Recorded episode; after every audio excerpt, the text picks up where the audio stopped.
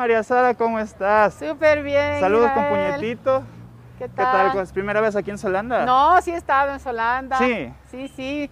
Lo que pasa es que sí me pierdo un poquito en, en el sur de Quito. ¿Y ¿Les costó llegar? No, no, hoy no. Hoy fue facilito. ¿Qué- ¿Y qué tal? ¿Crees que los, los candidatos solo llegan al sur así por, por captar votos? O? Puede ser, la verdad yo sí he tenido mi historia con el sur de Quito, Ajá. pero claro, no es que vengo con tanta frecuencia. Ahora estoy viniendo más, debo decir. ¿Podemos hablar de tu historia aquí en el sur de Quito? Claro que sí. Entonces, avancemos, nos caminemos y vamos, vamos Genial. conversando sobre el tema.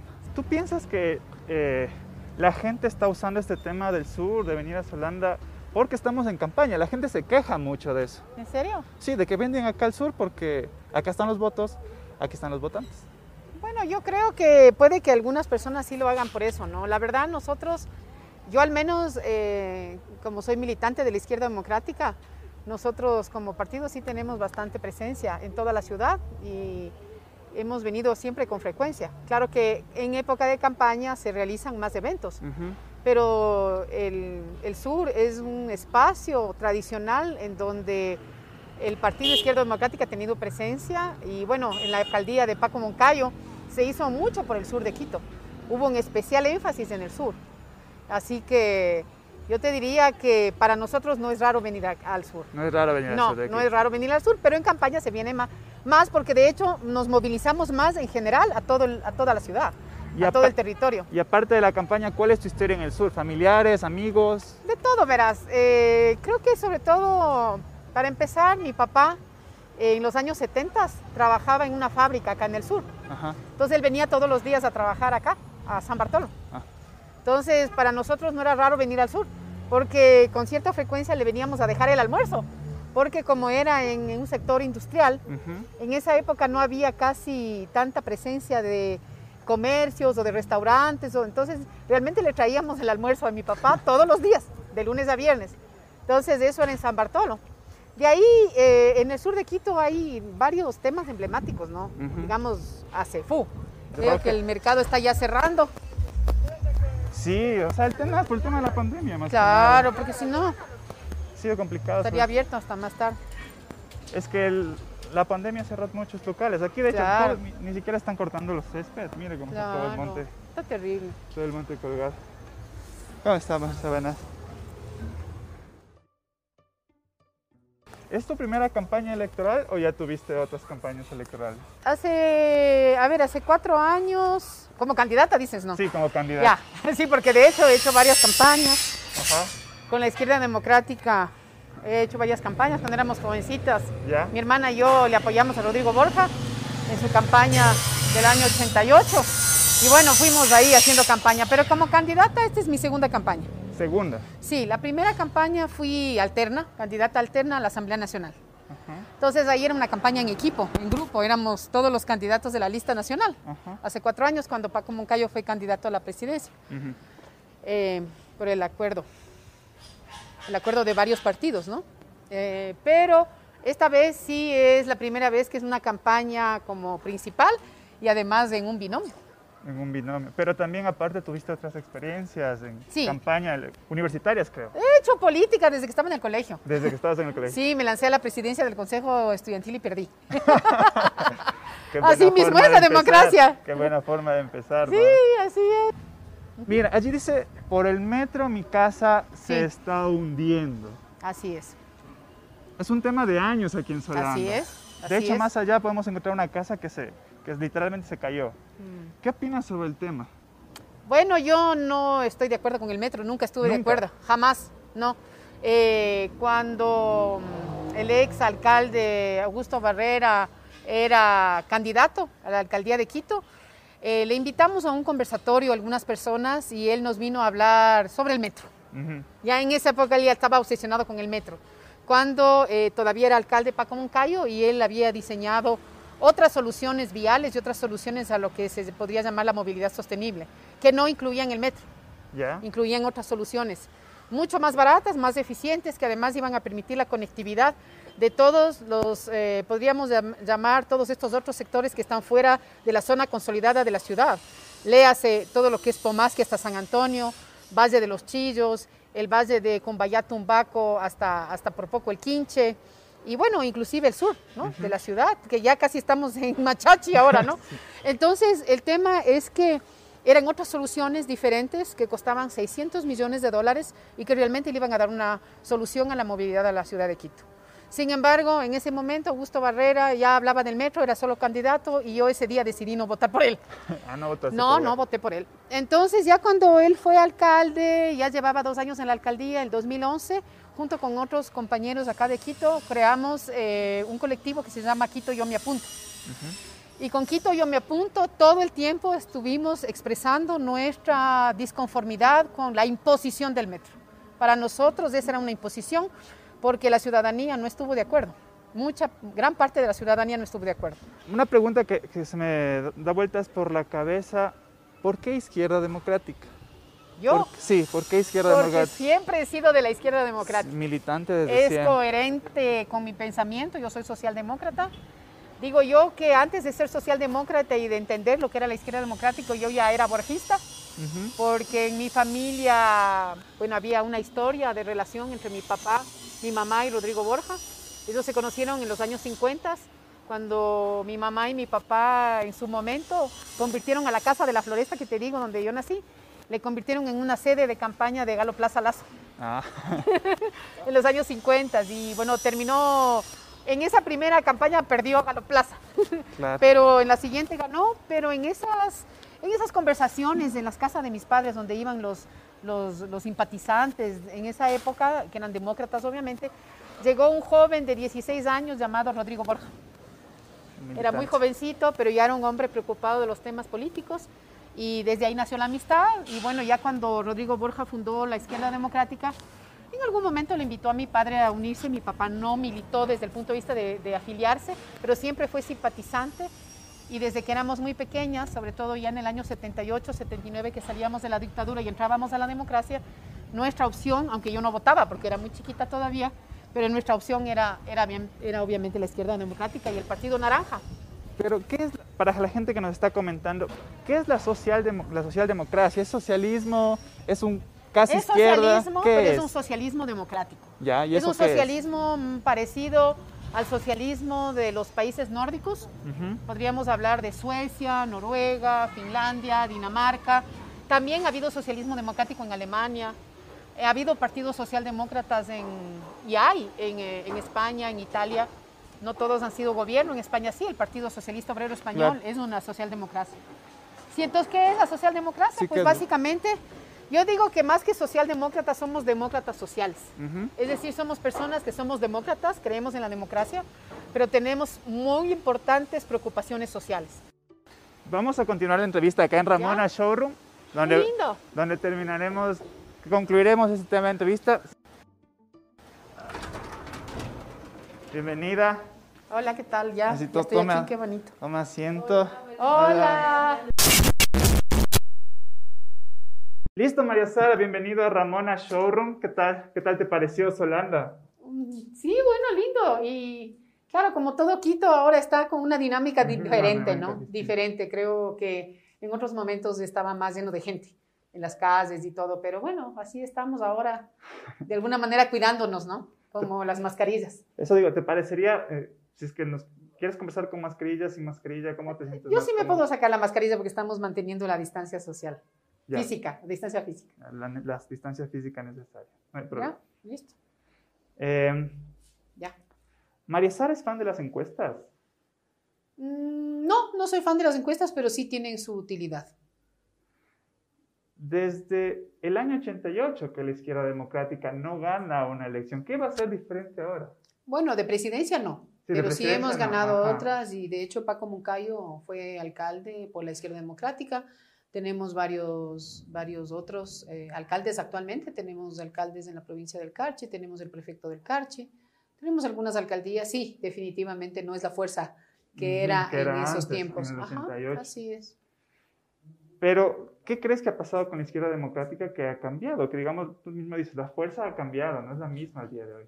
Bueno, yo creo que los partidos políticos tradicionales en general eh, han sido impactados porque la forma de hacer política primero es diferente hoy por hoy, Ujú. pero adicionalmente recordemos que tuvimos hace más de 14 años, tuvimos una crisis institucional en el país y los partidos políticos de alguna manera tuvieron mucha, mucha responsabilidad en esa crisis y finalmente recordemos que eh, la, entre comillas, partidocracia fue impactada por eso y mucha gente se fue alejando de los partidos políticos y fue buscando otros espacios, ya sean movimientos políticos o simplemente colectivos ciudadanos, etcétera, para poder hacer política. Entonces, yo creo que los partidos políticos tienen su importancia y lo que los partidos políticos tenemos que hacer ahora es repensar la forma de hacer política desde los mismos partidos.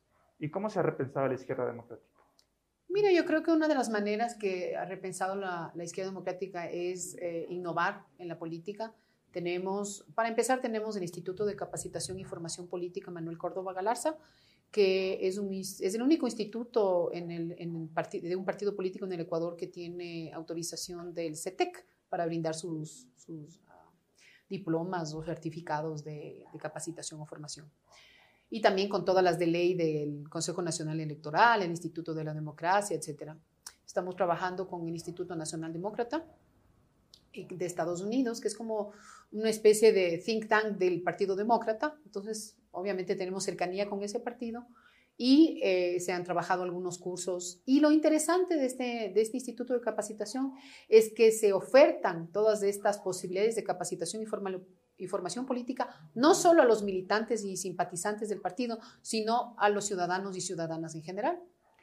Eso es bueno. Por otro lado, tenemos también el Instituto de Innovación Política, Rodrigo Borja Ceballos desde el nombre, y desde ahí pensamos otras formas de relacionarnos con la misma militancia, los simpatizantes y obviamente la ciudadanía en general, obviamente utilizando principalmente las tecnologías de la información y la comunicación, que hoy por hoy ya son, eh, digamos, el estándar. Y más aún en esta época de pandemia, en donde es muy difícil hacer política de la forma tradicional los grandes mitines políticos, las grandes concentraciones son imposibles. Entonces, definitivamente la manera de conectar con el electorado y con la misma militancia y los simpatizantes tiene que ser primordialmente a través de, las vías electrónicas, a través de los famosos sesiones de Zoom, Meet o todos los distintos eh, mecanismos que tenemos hoy por hoy para comunicarnos. ¿Y estos institutos de formación cómo conectan con la gente para que esto se refleje quizá en cuestiones electorales?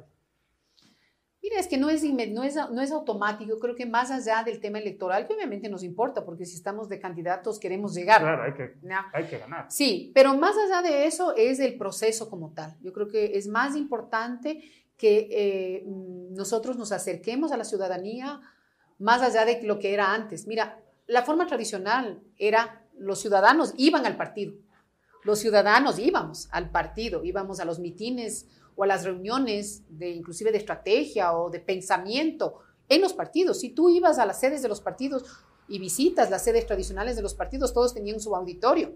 De hecho, el Partido Izquierda Democrática tiene su auditorio y nuestras sedes en las distintas provincias igual tienen su auditorio.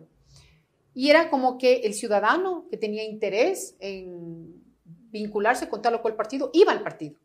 Ahora es al revés, ahora nosotros tenemos que ir al ciudadano, tenemos que visitar los barrios, tenemos que hablar con la gente, tenemos que entender la realidad de la gente.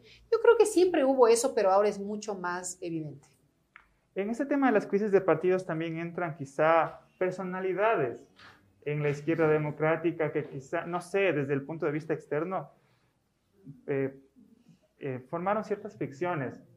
Se me viene a la cabeza el señor Andrés Páez. ¿Qué opinan de él?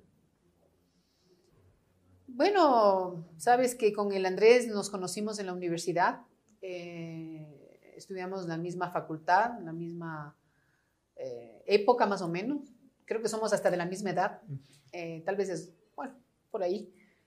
Y hicimos política universitaria juntos en esa época cuando éramos mambras.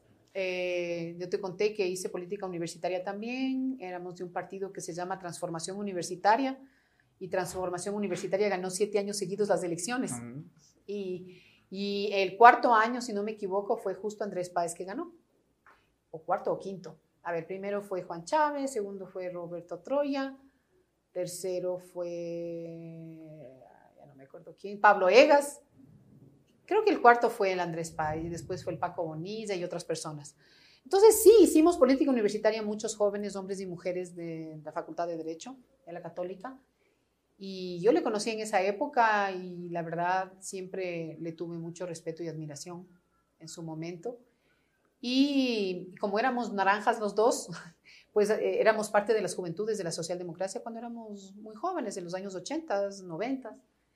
Eh, sin embargo, creo que Andrés Páez cometió muchos errores en su momento y de alguna manera él tiene su cuota de responsabilidad de lo que pasó con el partido.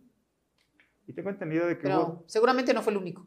Seguramente. Y tengo entendido que también, quizá por estos motivos, tuviste dos afiliaciones al partido. Bueno, me afilié dos veces porque me afilié en el antiguo, en, la, en el antigua ID, digamos, y después en la nueva ID cuando se volvió a registrar eh, nuestra, digamos, nuestro partido en el Consejo Nacional Electoral. Y esto fue en agosto del 2016 y yo en septiembre me afilié nuevamente. Eh, ¿Qué pasó con Inti Gronenberg? Nosotros tenemos una entrevista que seguramente ya debe haber salido si sale este video. Y Inti nos cuenta, digamos, una versión de los hechos del tema de que por qué no fue candidato a la izquierda democrática, qué pasó, le conociste a Inti, no le conociste. Sí, le conozco, es mi amigo. ¿Y qué sucedió? No sé qué sucedió. no, no fui parte de las conversaciones. Eh, creo yo que finalmente no lograron llegar a un acuerdo, no llegaron a eh, llegar a un acuerdo. Yo le conozco al Inti, es mi amigo, ya varios años, eh, le respeto mucho, es un joven muy brillante, es una persona, es un científico, es además un emprendedor. yo le he invitado a algunos conversatorios porque yo soy cofundadora de la Red Mujer Emprendedora Ecuador y algunos de los conversatorios le invité a Inti. Además, eh, bueno, me parece que el concepto de la economía circular, que es uno de los temas que él, junto con otros colegas, impulsan desde la Fundación Circular, que es parte del grupo IGTION, eh, yo le apunto mucho a la economía circular, entonces tenemos mucho en común él y yo. Pero ya específicamente por qué no se llegó a un acuerdo, no fue, no, yo no fui parte de esas conversaciones. Es decir, hay cosas que, del partido que desconoce la candidata a vicepresidenta de la izquierda democrática. Claro, porque esas, en esas decisiones no estuve yo. Estaba, estaba el presidente del partido y estaban otras personas y después obviamente ya entré a ser parte del binomio actual con Javier Herbas. ¿Qué tal Javier Herbas? ¿Cómo, le conociste a Javier? Mira que ahí son las cosas de la vida. Eh, un domingo 23 de agosto Em, me llama una amiga mía, que es una amiga común entre Javier y yo, y, me dice, María Sara, estamos interesados en que te unas a, este, a esta gran aventura. Eh, y, yo, y yo le digo, ah, qué bien. Em, ¿Y por qué partido? Y me dice, por la izquierda democrática. Le digo, claro que sí. Obviamente, por la izquierda democrática lo puedo pensar. Lo puedo pensar, porque no estaba yo decidida. Y después, obviamente, Javier me invitó a su casa y ahí estuvimos conversando y fue, utilizó eh, buena, en buena medida, yo te podría decir, utilizó grandes dotes de persuasión y me convenció. para ser candidata. Para ser candidata, para acompañarle a él, porque no estaba en mi horizonte, la verdad. hasta ese día no, o sea, no, no, hubo una carrera política previa que digamos, yo quiero ser vicepresidente. Sí, pero no a nivel de la vicepresidencia, sí. O sea, yo siempre he sido militante, me he considerado más, me he considerado más una, una, llamémosle, si habría que buscar una palabra, una tecnócrata, es decir, una persona que apoya a los que están, eh, eh, digamos, como actores políticos de representación política. Eh, y en su momento acompañé, como te digo, en, la candidatura a la Asamblea Nacional, pero no me veía yo todavía en, esas, en esas lides pero bueno, a veces las cosas se presentan de manera inesperada y, bueno, aquí estoy. Eh, en la propuesta de, Javier Herbaz de la izquierda democrática hay varios pilares para el tema de reactivar la economía del Ecuador. Cuéntanos un poco de eso.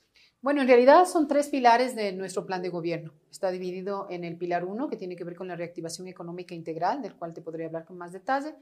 Está el segundo pilar que tiene que ver con... Eh, que tiene que ver con eh, la justicia social, como es nuestro lema, la justicia social con libertad, pero es una justicia social fundada en derechos humanos y los derechos de la naturaleza, que son tremendamente importantes en el mundo de hoy y más aún con una constitución como la que tenemos nosotros. Y finalmente el tema eh, de democracia e institucionalidad que nosotros hemos llamado recuperación de los valores democráticos, transparencia y lucha contra la corrupción.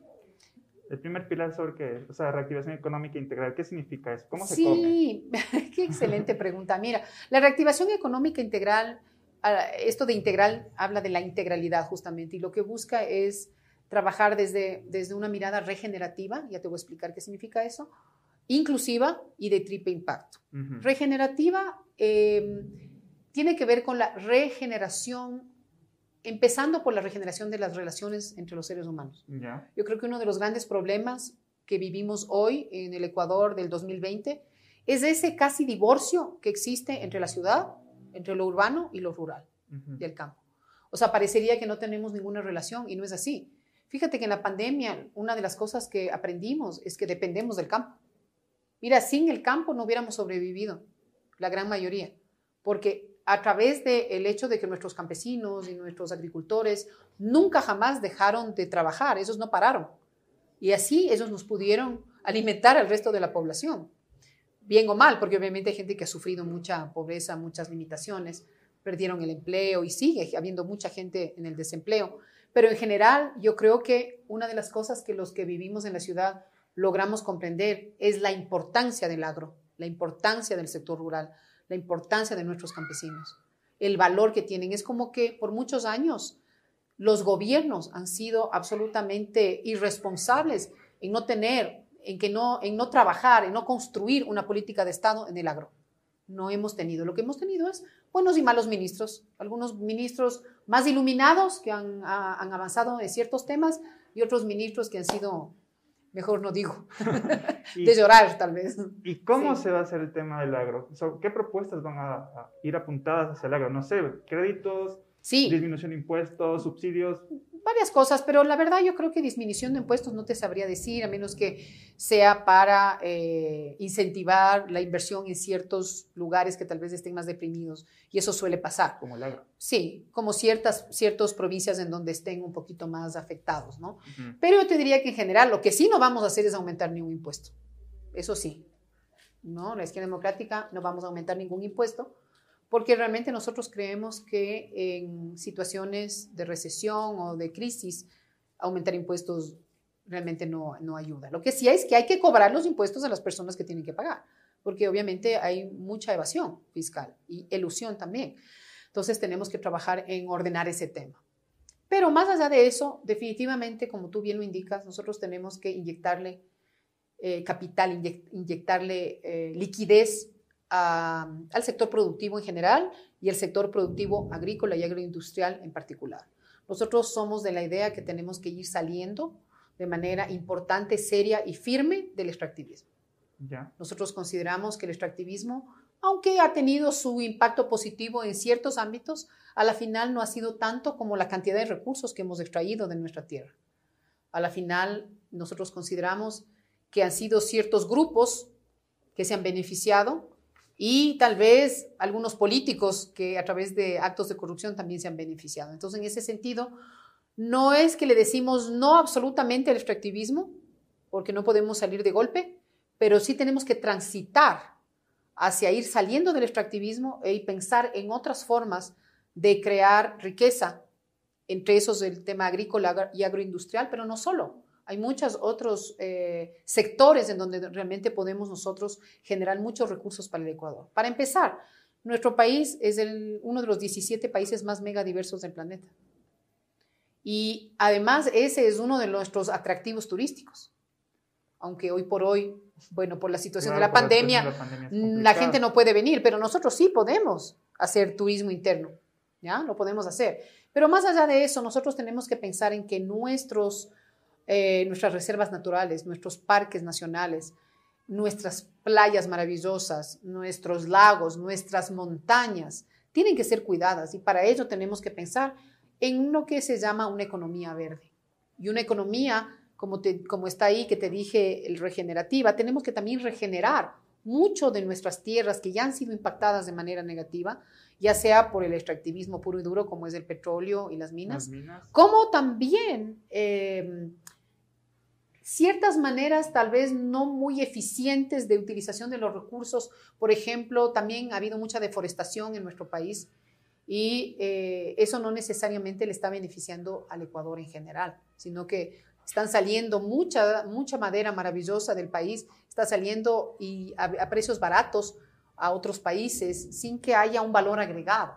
Entonces, en ese sentido, nosotros creemos que sí puede haber una gestión sostenible de los bosques, ya no deforestar más, obviamente, por favor, parar esa tasa de deforestación que es terrible, y más bien pensar en reforestar, inclusive alguna de esas tierras que sean reforestadas pueden ser reforestadas con eh, con eh, árboles que sean más bien para fines comerciales. Entonces, puede haber una, una mezcla entre conservación y también una reforestación eh, pensada también en lo comercial, pero de manera eficiente y técnica. Pero hablando del extractivismo, no sé si estas palabras le suenen bien a la Cámara de Minería. Bueno, seguramente no le van a sonar a la Cámara de Minería, pero puede que le suenen bien a otras personas, como a la gran mayoría de jóvenes del Ecuador que, que piensan en que no tenemos que acabar con todo lo que tenemos para poder eh, conseguir recursos inmediatos. Yo creo que hay, pensar, hay que pensar en el mediano y en el largo plazo. Mira, si es que estamos pensando en la famosa minería a gran escala, hay mucha gente que te dice, ah, la minería a gran escala es la responsable y la minería artesanal o inclusive la ilegal es irresponsable. Yo te digo que no es así necesariamente. Puede que haya una minoría legal que sea responsable, que cumpla y que tenga ciertos elementos, no sé si de sostenibilidad, pero por lo menos de responsabilidad. Pero eso no necesariamente es así. Conocemos de casos dramáticos de mega empresas multinacionales canadienses y de otros países que hacen cosas no precisamente muy responsables. Han hecho han tenido temas de contaminación muy grandes en Brasil, en Perú, en Guyana, por hablar de países cercanos a los nuestros, no hablemos del África. O aquí también, en la provincia de Bolívar, San Pablo de Amalí, igual el problema con Dulce Pamba, que han desviado el río y tuvieron problemas con, con las minerías. Exacto. Entonces, no, no toda minería legal es responsable. Entonces, nosotros tenemos que ser muy cuidadosos el momento de dar concesiones mineras y además esas concesiones mineras no pueden estar en los lugares donde son fuentes de agua, donde son reservas naturales, donde son parques nacionales, donde tenemos que zonas intangibles. Tenemos que ser muy cuidadosos con eso. Esos lugares no se tocan. Hay otras maneras de eh, buscar un desarrollo sostenible en esos espacios. Por ejemplo, eh, mira, hay lugares, inclusive el Chocuandino, que es parte del distrito metropolitano de Quito, ¿no? Hay parte del Chocuandino que está en nuestro mismo distrito metropolitano. Ahí está el oso de anteojos. Ahí se puede sembrar inclusive cacao y café ahí mismo dentro del bosque. Entonces no se necesita talar el bosque para poder generar otros recursos. Lo que pasa es que yo creo que hay gente que piensa que porque entra mucho dinero va a haber mucha generación de empleo y no necesariamente es así. No necesariamente es así. Entonces yo creo que tenemos que ser súper sinceros y sincerar como país las cifras y los datos ¿Cuánto exactamente esas eh, eh, actividades extractivistas me van a generar en recursos económicos y cuánto en empleo?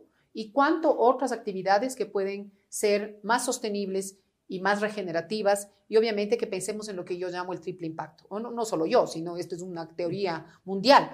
El triple impacto es que no tenemos que pensar solo en lo económico, sino que tenemos que pensar en lo ambiental y en lo social. Mira que en la minería tiene un impacto social brutal también. Alrededor de ciertos sectores mineros hay muchas actividades, ahí sí, ilegales y frontalmente criminales. Inclusive trata de personas. Entonces son cosas, y no, te estoy, no me estoy refiriendo solamente a los sectores en donde estamos hablando de minería ilegal, como el sector de Buenos Aires, que recuerda, recordarás mm. que tuvo que entrar la fiscalía, la policía y creo que hasta los militares, porque eso era ya un tema dramático pero eh, definitivamente inclusive en ciertos sectores de minería legal, inmediatamente empiezan a aparecer estas otras actividades no precisamente legales que eh, empiezan a dañar el ecosistema eh, desde lo ambiental, lo social y lo cultural. Y yo creo que si pensamos en las siguientes generaciones, si somos responsables y pensamos en esa sostenibilidad que te digo, yo creo que tenemos que pensar las cosas bien y sincerar esos datos y no solamente dejarnos ilusionar por los millones de dólares que van a entrar. Mira, el Ecuador, como te digo, es un país mega diverso. Nosotros podemos apostarle a las finanzas sostenibles. Nosotros podemos conseguir muchos recursos de otros países como Noruega, Alemania, la misma Holanda, etcétera, que están dispuestos a meter recursos frescos al país porque nosotros no tumbemos la Amazonía, por ejemplo. Entonces, ¿qué es lo que pasa? Que esos recursos, claro, no te van a llegar de golpe, pero te van a llegar de aquí los próximos 100 años. Pero tenemos experiencias previas en esta situación. Se me viene a la cabeza la mano de Chevron, por ejemplo. Se intentó recopilar recursos extranjeros, pero tampoco es una cuestión de que yo quiero recuperar, también es una cuestión de quién me va a apoyar internacionalmente, y no pasó. Verás, yo lo que te digo es que no se puede decir, yo te pongo una fecha X y si hasta aquí no me consigues esa plata, yo, yo exploto. yo exploto. Si tú realmente tienes un verdadero compromiso con dejar los recursos bajo tierra, vas a tú mismo a personarte del tema. Y el tema es que el presidente en ese momento no se apersonó él. Tiene que apersonarse, esto tiene que ser un tema de presidente y vicepresidenta, en este caso. En el caso nuestro, nosotros, Javier y yo, nos vamos a personar del tema. Y obviamente tendremos a los ministros o ministras que sean del caso encargándose de los temas técnicos, pero quien tiene que liderar un proceso de esta naturaleza es desde el más alto nivel. Tiene que haber voluntad política. Y eso, lo siento mucho, nunca hubo. La verdad, se ha dicho. ¿Y, el voluntad, y voluntad internacional? La voluntad internacional está ahí, hay que buscarla, hay que ser suficientemente creativos. Mira, el Ecuador ha, ganado, ha, obtenido recursos de Naciones Unidas, de los fondos ambientales, solamente, solamente por bajar la tasa de deforestación. Ni siquiera por tener programas de regeneración o de restauración de, digamos, de tierras, que es lo que te digo yo. Porque la sostenibilidad, no la sostenibilidad a veces se le piensa como algo de cuidemos lo que tenemos y no, y no dañemos. Pero la regeneración significa restauremos lo que ya dañamos. Porque en el Ecuador hay muchos lugares que no sé si has visto, no sé si te has dado la vuelta al país. Yo me di la vuelta al país justo em, el verano pasado, este ya no pude. Eh, y recorrí algunas provincias que no había recorrido y me dolió ver la cantidad de ríos secos que tenemos ahora. Ya tenemos muchos ríos que cuando yo era más joven estaban caudalosos y hoy ya no tienen agua. Y eso es por muchas veces estas represas que no son bien pensadas, o también estamos viendo que nuestros páramos están siendo depredados. Mira, una cosa, no sé si has visto, aquí cerquita, Cantón Mejía, al sur de Quito, ¿ya? Ya están muchas personas por la desesperación justamente y porque no, porque no es que son malos, no, es cuestión de bondad o maldad, pero es cuestión de que no tienen los incentivos adecuados. Si en donde están ya no tienen capacidad de, de recuperar o de sembrar, se van a seguir subiendo. Nosotros hemos visto sembríos de papas a 3.600 metros de altura, literalmente en las faldas del Cotopaxi.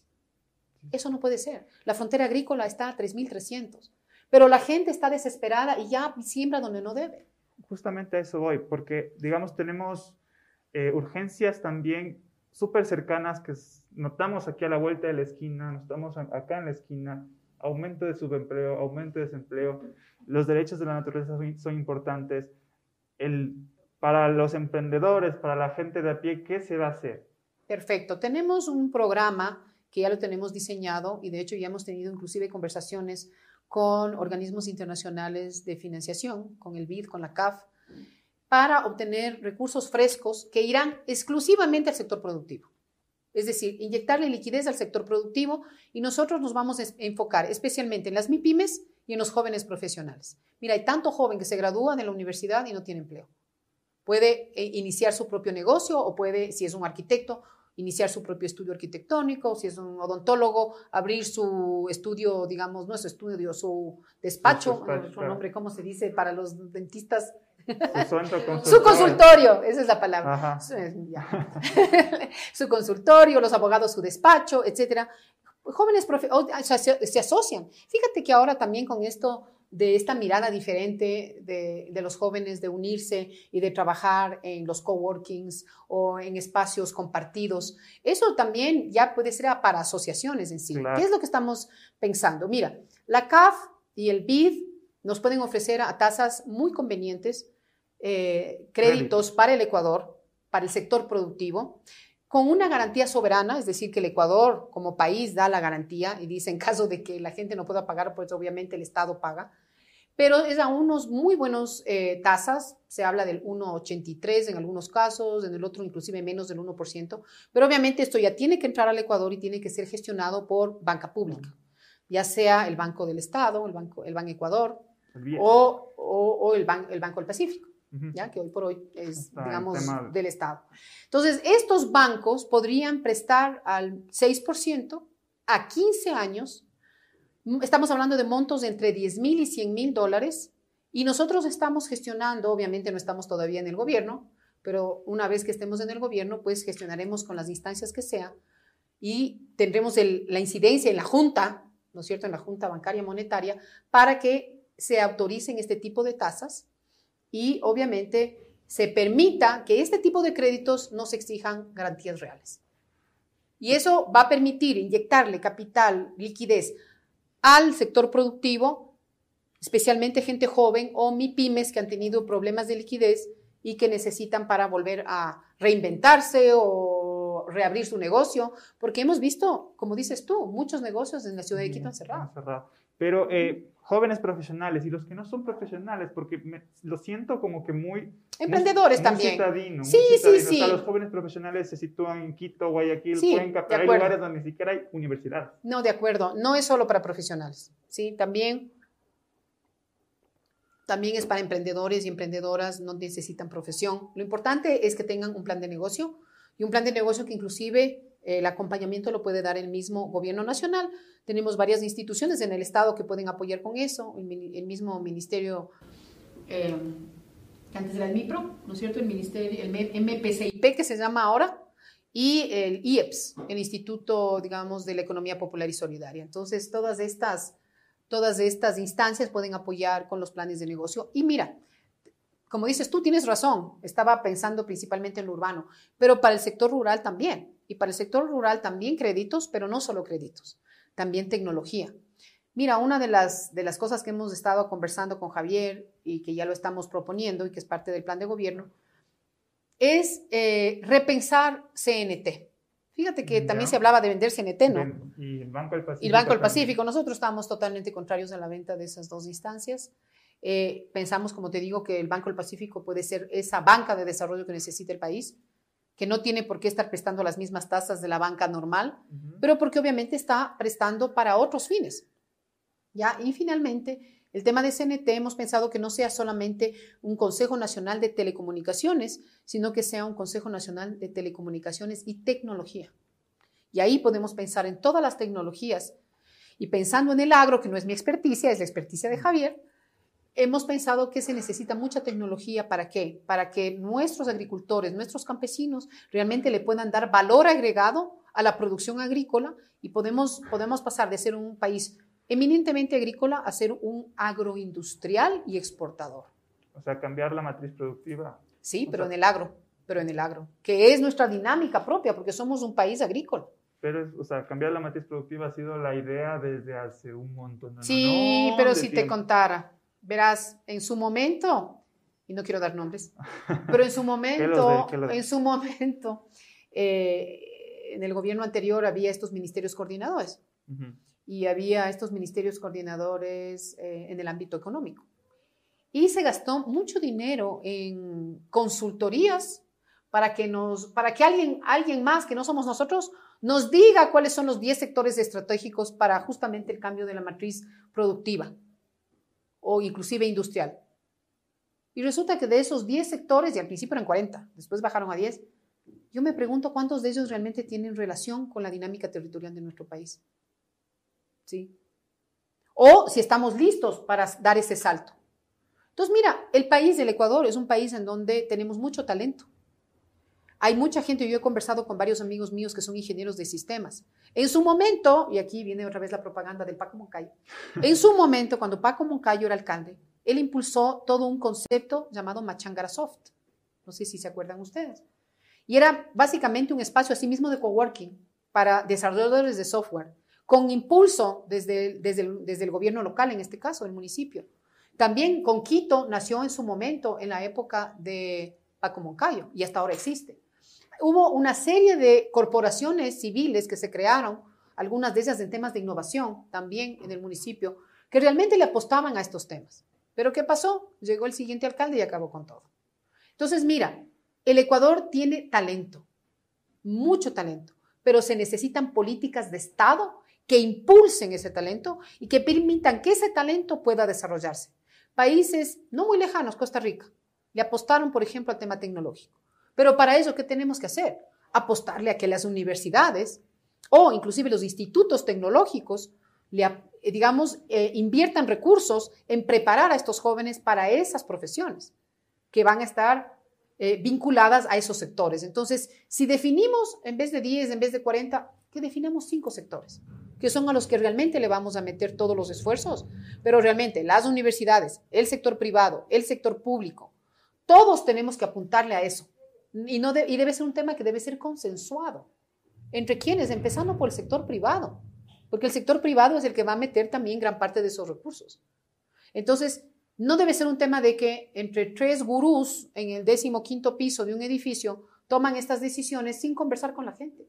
Tenemos que sentarnos todos los actores, económicos, sociales, culturales y políticos también, a pesar de que vengamos de distintas banderas políticas, ¿por qué no nos podemos sentar a conversar? Mira, ayer fue lindísimo, Javier y yo nos unimos a un, eh, a un Zoom con empresarios que han hecho un trabajo extraordinario, con un proyecto bellísimo, para en los próximos 10 años lograr bajar la tasa de desnutrición crónica infantil, que está ya bordeando el 28% y que seguramente ahorita con la pandemia ya subió al 30%, bajarle al 10% en 10 años, con un plan y un programa que ha sido construido desde el sector privado, pero con el apoyo de la cooperación internacional y también de algunas universidades. Y la invitación que está haciendo el sector privado es a que todos los candidatos nos sumemos a ese proyecto y digamos, en caso de llegar nosotros, nosotros trabajando con ustedes, señores, privado, academia, sociedad civil y cooperación internacional, vamos a sacar adelante. Porque mira, en temas de desnutrición crónica infantil, no solo que no hemos mejorado, estamos yendo para atrás. Y en el tema del sector público, porque estamos hablando de emprendedores, de gente que se va a jugársela sola o va a jugársela en asociaciones, pero desde el lado público, ¿qué va a pasar? ¿Menos gasto corriente? ¿Más gasto corriente? Yo creo que debería haber eh, un gasto eficiente, un gasto de calidad. Eh, el gasto corriente en temas como maestros, policías, médicos. enfermeras, eh, la gente que mantiene las carreteras, o sea, realmente es un montón. Yo te diría que mm, no es necesario eh, bajar el, costo, el gasto corriente. Tenemos que hacer que ese gasto corriente sea eficiente, es decir, que las personas estén en los cargos que tengan que estar. Si realmente hay algo que recortar, pues habrá que hacerlo, pero no es que vamos a entrar nosotros a decir, se cortan 100 mil empleos, no. Esa barbaridad no podemos decir. Eso no podemos decir. Pero sí podemos decir, vamos a hacer un análisis sesudo, técnico, analizando ministerio por ministerio y sector por sector, qué es lo que está funcionando, dónde hay que tal vez exigir más a la gente, porque puede ser que haya gente que esté no haciendo mucho y ganando un sueldo, pero en cambio hay otros que se están sacando el aire y trabajando por dos personas. Mira, yo te digo, yo he estado en el sector público. Y yo realmente he trabajado 20 horas diarias en el sector público, porque cuando uno tiene el compromiso del servicio público, ahí estás. Es decir, se, va a chequear si es que de pronto habrá o no reducción del Estado. Yo lo que te digo es que no podemos tomar esa decisión si no hacemos un análisis sesudo, viendo los números, viendo los datos y trabajando con la gente. Y el momento en que sí se identifique que hay alguna gente que está de más, pues habrá que tomar decisiones, pero no de esas decisiones malvadas de fuera todos, ¿no? Porque finalmente esas personas también tienen familias.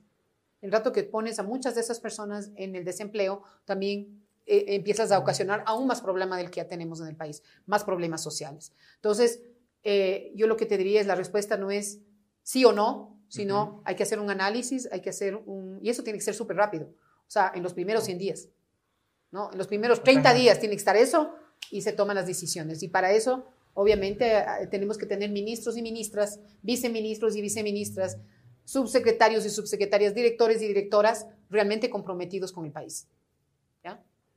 El, el, el, gasto corriente, el gasto público que estaba el 40% del Producto Interno Bruto, tengo entendido. O sea, en, en, teoría es como que se nota que es bastante, a lejos.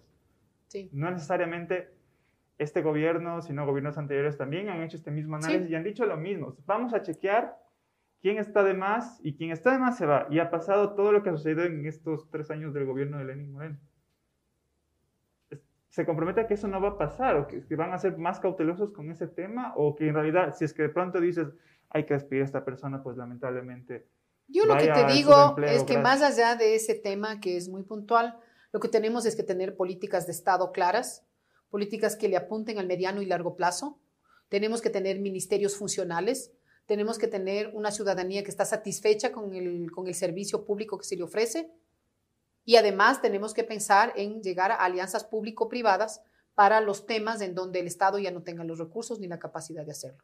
Pero esas alianzas público-privadas que además, en la medida de lo posible, sean alianzas público-privadas comunitarias, tienen que ser hechas de manera transparente. Alianzas público-privadas comunitarias. Sí, eso es interesante. Mira, si por ejemplo em, el Estado tiene que construir una nueva carretera o adecentar un camino vecinal, ¿qué es lo que puede hacer? Bueno, primeramente, de pronto no tiene los recursos, entonces hace una concesión. Pero también es importante que la población impactada de manera positiva o negativa por esa obra también sea parte del proceso y en algunos casos puede ser inclusive aliada, puede ser socia del proceso. ¿Cómo? Mira, una de las cosas importantes es generar empleo. Si tú estás teniendo obras en los territorios, ¿por qué no vas a contratar a la gente de ahí mismo? Pasó con el aeropuerto de Quito acá, que durante la construcción del aeropuerto, que realmente está en Tababela, ¿no es cierto? Se contrató a mucha gente de Tababela, de Yaruquí, etcétera, pero tampoco fueron todos. Entonces yo creo que ahí hay un análisis que hacer y si es que la comunidad es parte del proceso, esa comunidad se apropia de la obra y la cuida. Tengo entendido que otro pilar del plan de trabajo es el trabajar con sectores vulnerables. Así es. Comunidad LGBTI, eh, María Sara Gijón se considera feminista. Totalmente feminista. ¿Qué es ecofeminista, además. Justamente, ¿qué, e, ecofeminismo? ¿Qué es el ecofeminismo para María Sara? Bueno, verás, mi gurú, más que mi gurú, mi referente a nivel mundial es Vandana Shiva. No sé si has escuchado de ella. Es esta científica hindú que es protectora de las semillas y protectora de la soberanía alimentaria. Y ella, ella nos dice algo muy lindo, es una frase maravillosa que dice, no se crean atlas, como el famoso atlas de la mitología griega, ¿no es cierto? No se crean atlas que están cargando ustedes el mundo, es el mundo el que nos está cargando. Y eso es lo que el capitalismo salvaje y muchas otras ideologías también erradas han tenido esa, ese divorcio nuevamente entre nuestra vida humana, urbana, sobre todo urbana, pero inclusive también en el agro y la naturaleza. Entonces lo que hemos hecho es olvidarnos de que es el planeta el que nos cuida. Y si nosotros no cuidamos de ese planeta y de esos recursos, los que nos vamos a extinguir somos nosotros. Porque te digo, el planeta tiene millones de años y seguirá millones de años aquí. El rato que se extingan los seres humanos, el planeta en 50 años está otra vez bien. Pero nosotros, si no cuidamos de nuestros recursos, entonces nos vamos a extinguir o por lo menos vamos a pasar bien mal. ¿Qué es el ecofeminismo entonces con este prolegómeno? el ecofeminismo es que no se puede entender un feminismo, el feminismo no es más que el movimiento que lucha por la igualdad de derechos y oportunidades de hombres y mujeres, no se puede entender un feminismo que no esté cercano a la naturaleza. Al mismo tiempo, no se puede entender un ecologismo que no tenga mirada femenina. Y cuando digo mirada femenina, no solamente es mirada de mujer, sino mirada de hombres que se conecten con su lado femenino. ¿Y cuál es el lado femenino? Es el lado del cuidado, es el lado del amor. Entonces, cuando los padres se conectan con ese amor, con sus hijos, se están conectando con su lado femenino. Y las mujeres, cuando tenemos que salir allá afuera a lucharla, nos conectamos con nuestro lado masculino. Pero ese ecologismo, que a veces es inclusive causa rechazo y causa resistencia, es porque también está conectado solo con esa parte masculina que es la lucha, la bronca, que a veces es necesaria, pero no siempre y no en todo momento. No en todo momento, exacto. Mira, estabas hablando del 25N, ¿no? O sea, tienes, claro, un, femicidio cada 72 horas. Sí. Pero mi pregunta también iba enfocada a este lado.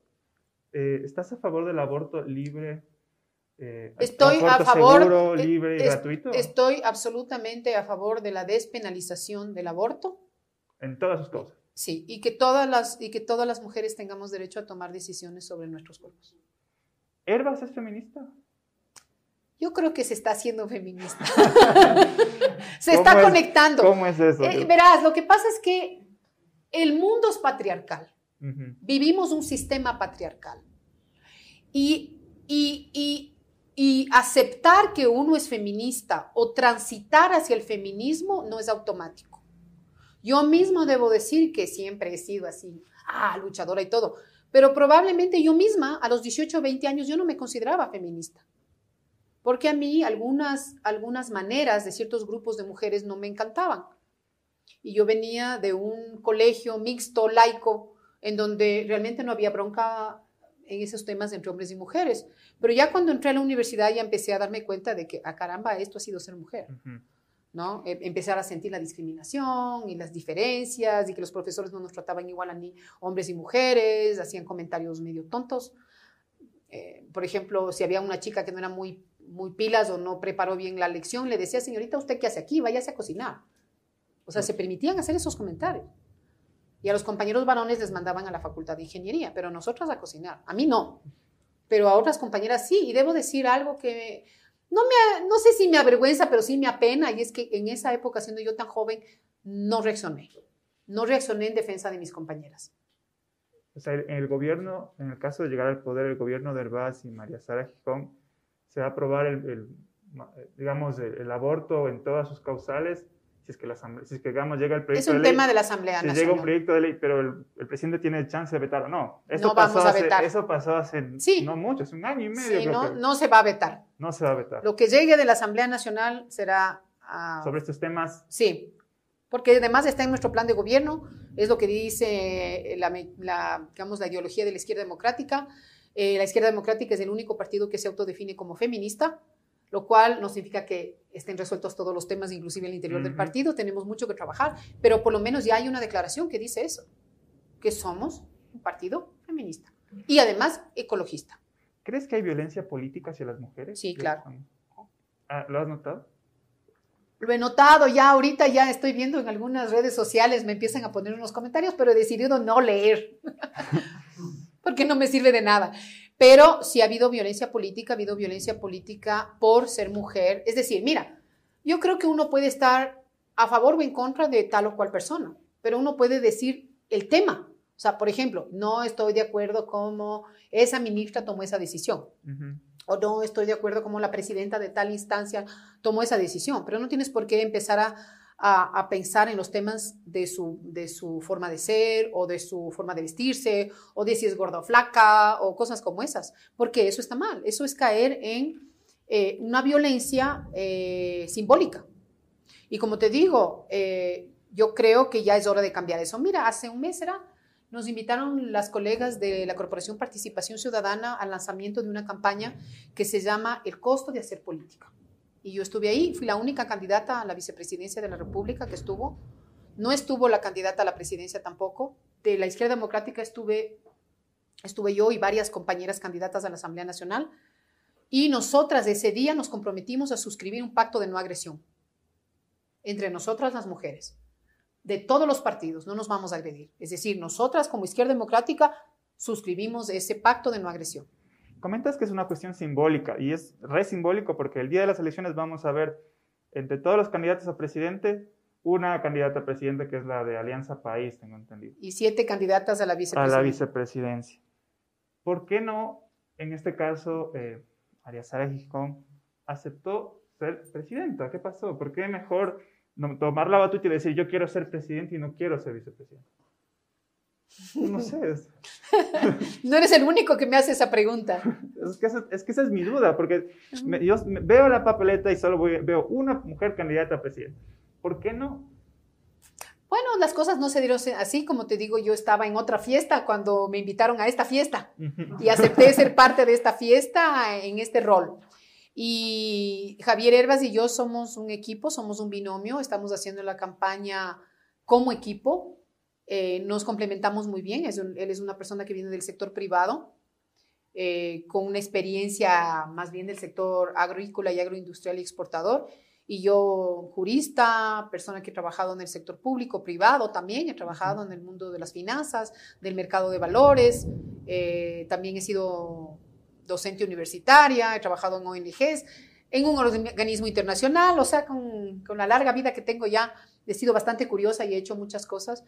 Eh, y Javier ha sido más bien un emprendedor y hoy por hoy un agrícola, digamos un emprendedor agrícola y agroindustrial, empresario.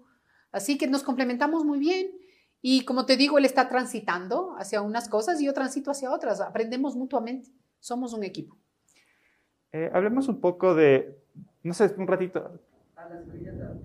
Ah, le quito una servilleta. Es, ya, chévere. Ya, ahora sí. Ya. Eh, hablemos un poco del lema justicia social con libertad. Hablamos de derechos humanos, ¿verdad? Sí. Va a ser un gobierno enfocado en promover este tema de los derechos humanos eh, y, y los de la naturaleza. Así es. Eh, Explícanos un poco el tema. Justicia social con libertad. Izquierda democrática. Tan, tan, tan, taran, tan, Ta, sí. tan, tan, tan. Sí, es un lindo jingle. Eh, bueno, justicia social, sí, porque como te dije, eh, nuestra ideología de la socialdemocracia, eh, que está basada en ser demócratas, pero pensar en los temas sociales implica que todo el tema social es fundamental. Tenemos que pensar principalmente en salud, en educación, justamente en los temas de desnutrición crónica infantil y en varios otros temas en, en el, ámbito, en el ámbito de los derechos humanos y en el ámbito social. La, la parte cultural también es clave. Ujú. Mire, y estamos aquí en este lindo espacio, que de alguna manera es un espacio cultural también, y de emprendimiento. Yo le pondría a esto un tema de economía naranja, que se les llama ahora, pero que básicamente son las industrias culturales y las industrias creativas. Eso es fundamental. El Ecuador tiene un potencial impresionante, tiene un talento increíble. Tenemos además el hecho de que somos un país pequeño, con una diversidad geográfica y encima dolarizado. Todo eso nos, nos convierte en un espacio súper interesante, en un país súper interesante para producciones cinematográficas, por ejemplo. Eh, el, todo el tema visual. Y sin embargo, no ha habido una política de Estado seria. Algo se ha mejorado en los últimos años, no, no, no niego, pero se necesita algo más fuerte. Y entonces, en ese sentido, yo creo que ahí también, aunque te, te- te termino hablando de temas económicos, pero finalmente eso apoya a la cultura. Porque si tú tienes una política de Estado que realmente le apueste a la cultura, entre otras cosas, a una economía naranja, realmente vamos a tener, digamos, un boom también del tema cultural. Porque yo creo que el tema cultural es clave para las naciones. Y hablando de derechos humanos, hace poco, cuando venía a este lugar, he conversado con un taxista que me decía algo que, que le pregunte. Me dijo, Ya, pregunta a la, a la candidata vicepresidenta esto. ¿Qué va a pasar con la comunidad venezolana aquí en el Ecuador? Con los migrantes venezolanos. Hace no mucho Javier Herbaz publicó un tuit que dijo que es mejor que lo- los deporten a las personas que cometen delitos de la comunidad migrante. Hablamos de derechos humanos, hablamos de este tuit del candidato a vicepresidente de la Izquierda Democrática. ¿Cómo compatamos eso? Sí, pues yo creo que eh, mucha gente se asusta y cree que eh, la cuestión venezolana, como le podríamos llamar de alguna manera. ¿no es cierto? O la migración, que además no solo es venezolana, hay de muchos Sí, otros de muchos países. otros países, claro. Pero sí, digamos que eh, hay un porcentaje muy alto de venezolanos aquí. Se habla de 400 mil personas, por lo menos. Tal vez se redujo en el tema de la pandemia porque mucha gente regresó y hay mucha gente preocupada por eso. Pero ya cuando vemos los datos de cuál es el porcentaje de, eh, extranjeros que realmente cometen delitos, vis a vis el número de ecuatorianos que cometen delitos es, es, es más bajo, es mucho más bajo. Entonces, el tema delictivo, por ejemplo, no es un tema relacionado directamente con la, la migración con la migración, con la migración en En general. general, ajá. ¿sí? Sí. Entonces, yo creo que además eh, a veces la gente se asusta y sobre la base de- del, de- de- del susto, porque la verdad es que sí ha crecido la delincuencia en Quito, pero eso también tiene una relación directa con, con Con el, el desempleo y subempleo y la situación económica. Entonces, ¿qué es lo que tenemos que hacer? Generar empleo. Generar empleo y además, mira, el ser humano desde tiempos inmemoriales ha sido nómada, ha migrado. Entonces la gente va a seguir migrando. Y la gente que viene aquí, viene algunos a quedarse, otros de paso, otros se regresarán. Pero para los que se quieren quedar, tienen que quedarse bien. Y la gran mayoría de ellos vienen a quedarse bien, vienen a trabajar. Pero también, tristemente, debo aceptar que siendo como somos un país de migrantes, nos olvidamos y cuando vienen migrantes acá nos portamos igual que como se portaron con nosotros cuando nosotros migrábamos a España o a Italia, que es esta que podría llamarse xenofobia, pero que hay una famosa ah, filósofa española, Adela Cortina, que ella dice que no es xenofobia, sino que se llama aporofobia, Miedo a la pobreza. miedo a la pobreza, temor a la pobreza. Porque claro, si viene un jeque árabe y gasta millones de dólares, nadie le va a decir nada. Entonces no es, no es odio al extranjero, es, es el temor y casi el odio a la pobreza. y por eso mismo también tenemos estas broncas con nuestros mismos ciudadanos, no solamente con, con los extranjeros. Claro, pero hay esta propuesta que decían que es mejor que los deporten, que dijo Javier Vaz, haciendo trabajo de meroteca también. Eh, y hay otra propuesta que también, digamos, ya que hablabas de justicia social y derechos humanos, que también lo dijo Javier Vaz, el candidato a presidente, que es el tema de eh, habilitarles más derechos a la Policía Nacional en temas de leyes, en temas de protección cuando hacen uso de armas. Pero ahorita está en boga el, el, debate del uso de armas. ¿Cómo compatamos aquello? Sí, pero yo creo que eh, evidentemente la Policía Nacional hace su trabajo, y en algunos momentos algunos policías sí pueden sentir que están desprotegidos ante ciertas circunstancias que pueden ser límite, ¿ya? Porque cuando la policía hace su trabajo normal, no hay problema. Mira, yo vivo en un barrio en donde eh, la mayoría de los que vivimos en el barrio nos hemos registrado en la UPC, ¿no es cierto? Tenemos el famoso chat del barrio, entonces el chat comunitario, nos comunicamos y los ciudadanos piden ayuda a la policía, cuando ven alguna cosa medio diferente, medio rara, medio extraña, la policía inmediatamente va con el, con el patrullaje, etc. Pero cuando ya se presenta un delito, inmediatamente empiezan los reclamos. Ah, que por qué no llegaron a tiempo, que no sé qué, que no sé cuánto. Pero resulta que la UPC tiene varias cuadras, no son tres, cuatro cuadras, son muchísimas cuadras. Entonces no siempre se avanzan a todo. Y algún, eh, eh, justo hace tres días el, teniente que está a cargo de la, de la UPC dice, nosotros hacemos nuestro trabajo, señores y señoras vecinos, pero ustedes tienen que también cuidarse. O sea, ustedes, y, y, por qué no vienen ustedes a las asambleas que hacemos en donde les explicamos cómo tienen que cuidarse? Entonces resulta que se quejan y no van a las asambleas.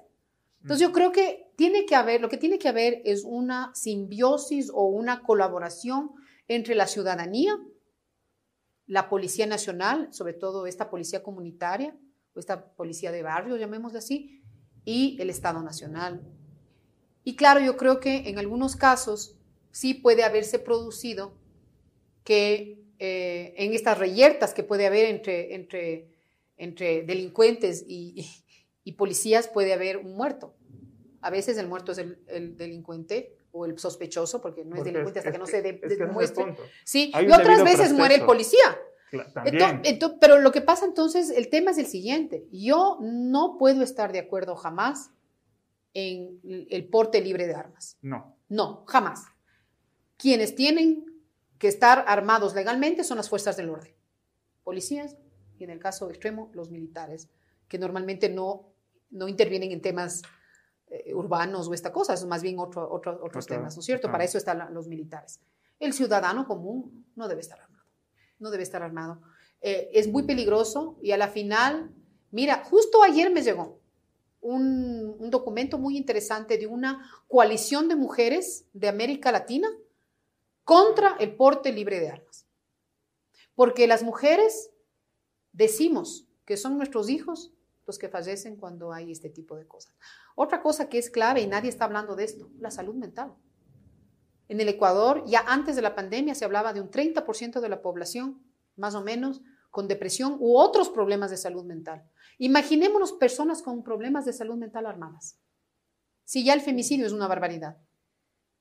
Ya son más de 107, 108 femicidios, ya no sé, ya perdí la cuenta, porque 101 eran hasta hace dos semanas, pero han seguido sucediendo. Y mira, la tasa de femicidios hasta octubre, hasta el 30 de octubre era una cada 72 horas. En el mes de noviembre hubo días en que llegó a una al día. Ahorita ya estamos en diciembre, ya no sé.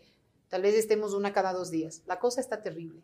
Y a medida que se acerquen las fiestas, se va a poner peor, la gente se pone más deprimida, los temas de salud mental, los temas de que en nuestra sociedad no sabemos resolver los problemas de manera amigable, sino que todo es bronca. Entonces, mm, para mí lo que tenemos que trabajar es una educación con valores. Y cuando digo con valores, el valor de la confianza, el valor del respeto, el valor del cuidado, cuidarnos unos a otros.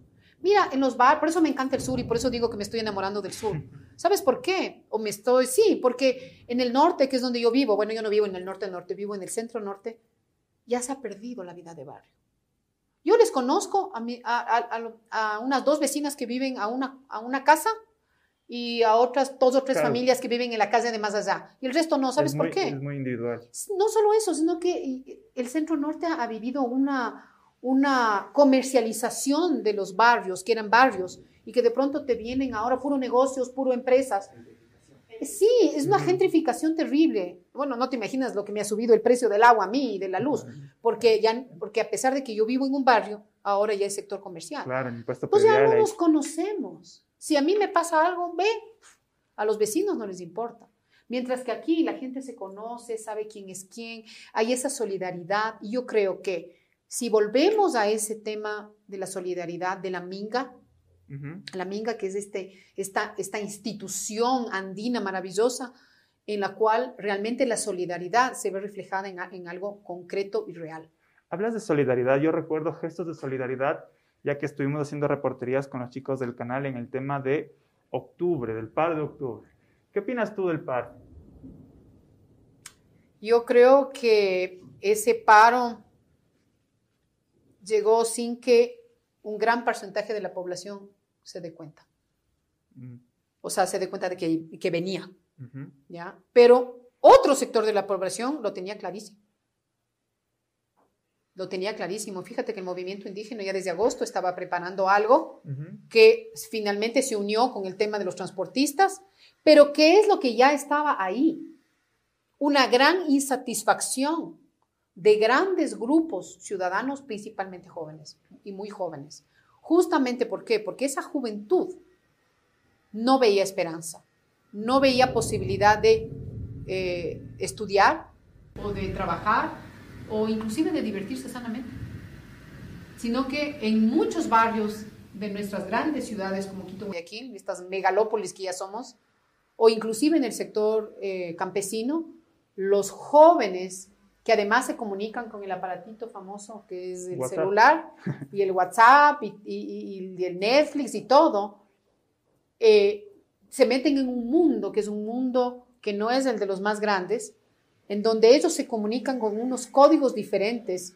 Y yo creo que más allá de que evidentemente había una razón socioeconómica para lo que pasó en octubre, también, y más allá del decreto, el decreto fue el detonante fue todo lo que ya venía pasando, pero lo interesante de, ese, de esos eventos de octubre, que no se diferencia mucho de lo que vimos en octubre, noviembre en Chile, o de lo que vimos en, en, otros países del Medio Oriente, en Barcelona, en China, en Colombia mismo, etcétera, es que estamos hablando de un mundo globalizado en otro nivel.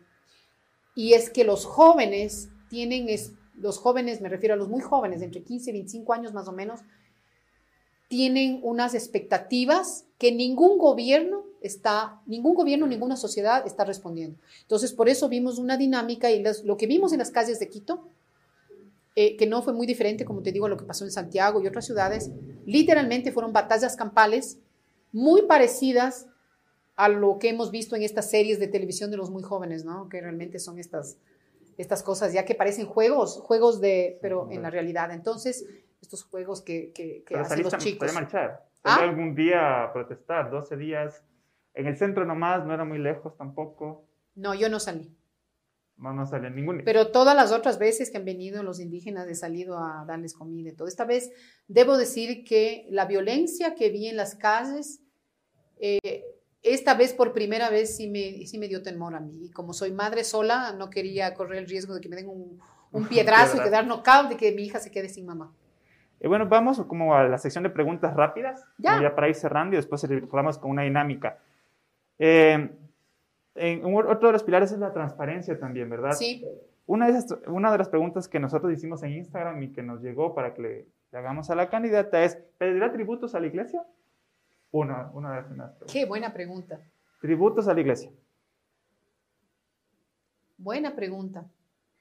Esa no es mi especialidad, debo admitir.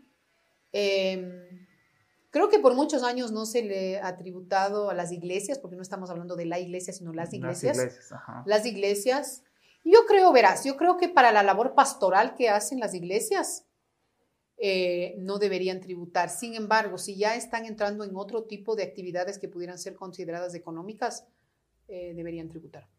Eh, en la reactivación económica, ¿está contemplado la industria del cannabis? Sí, claro que sí. Y verás, en el Ecuador ya, la, ya, es, ya es legal el cannabis medicinal y el cáñamo industrial. Sin embargo, el acuerdo ministerial que salió del Ministerio de Agricultura y Ganadería pone ciertos límites.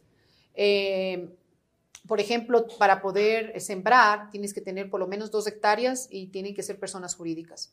Nosotros creemos que se debe democratizar la, la siembra, producción, distribución y posible exportación del cannabis.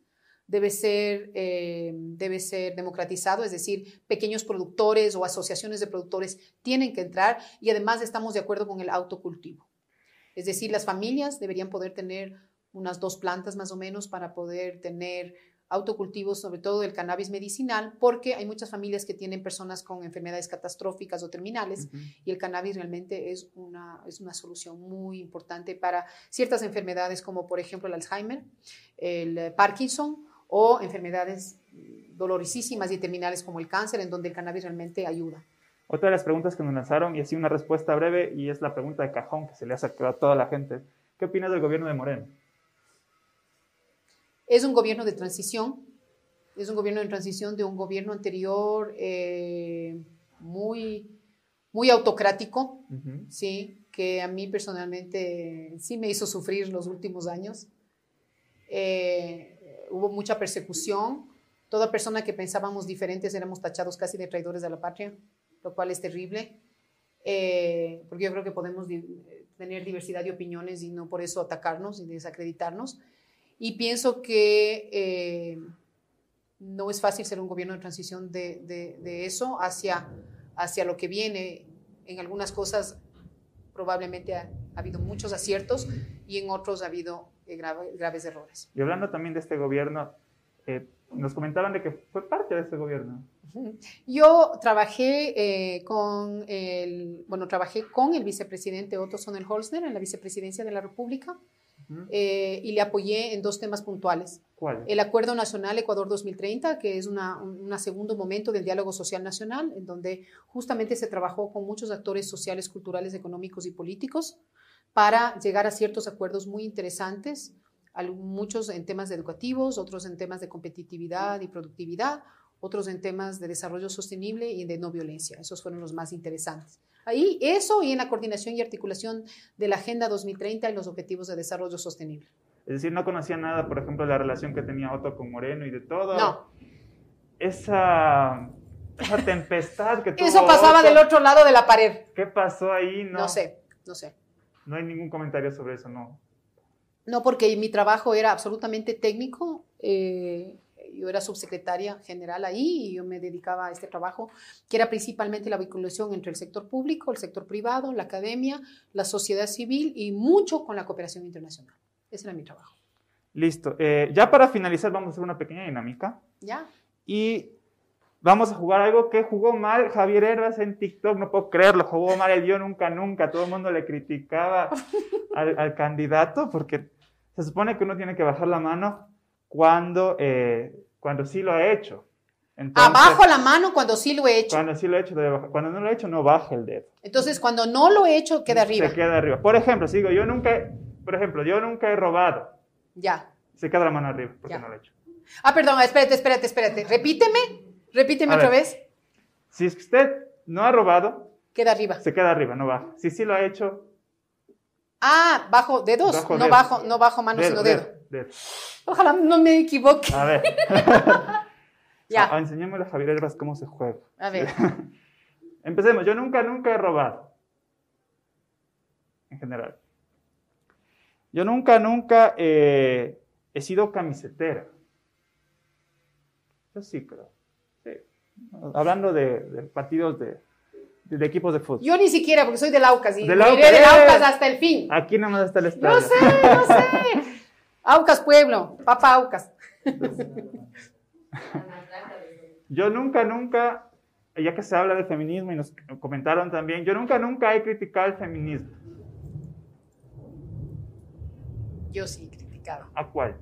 Eh, en su momento, cuando yo era más joven, me parecía que ciertos feminismos eh, podían ser extremos y, y rechazar todo lo masculino, y yo no estoy de acuerdo con eso.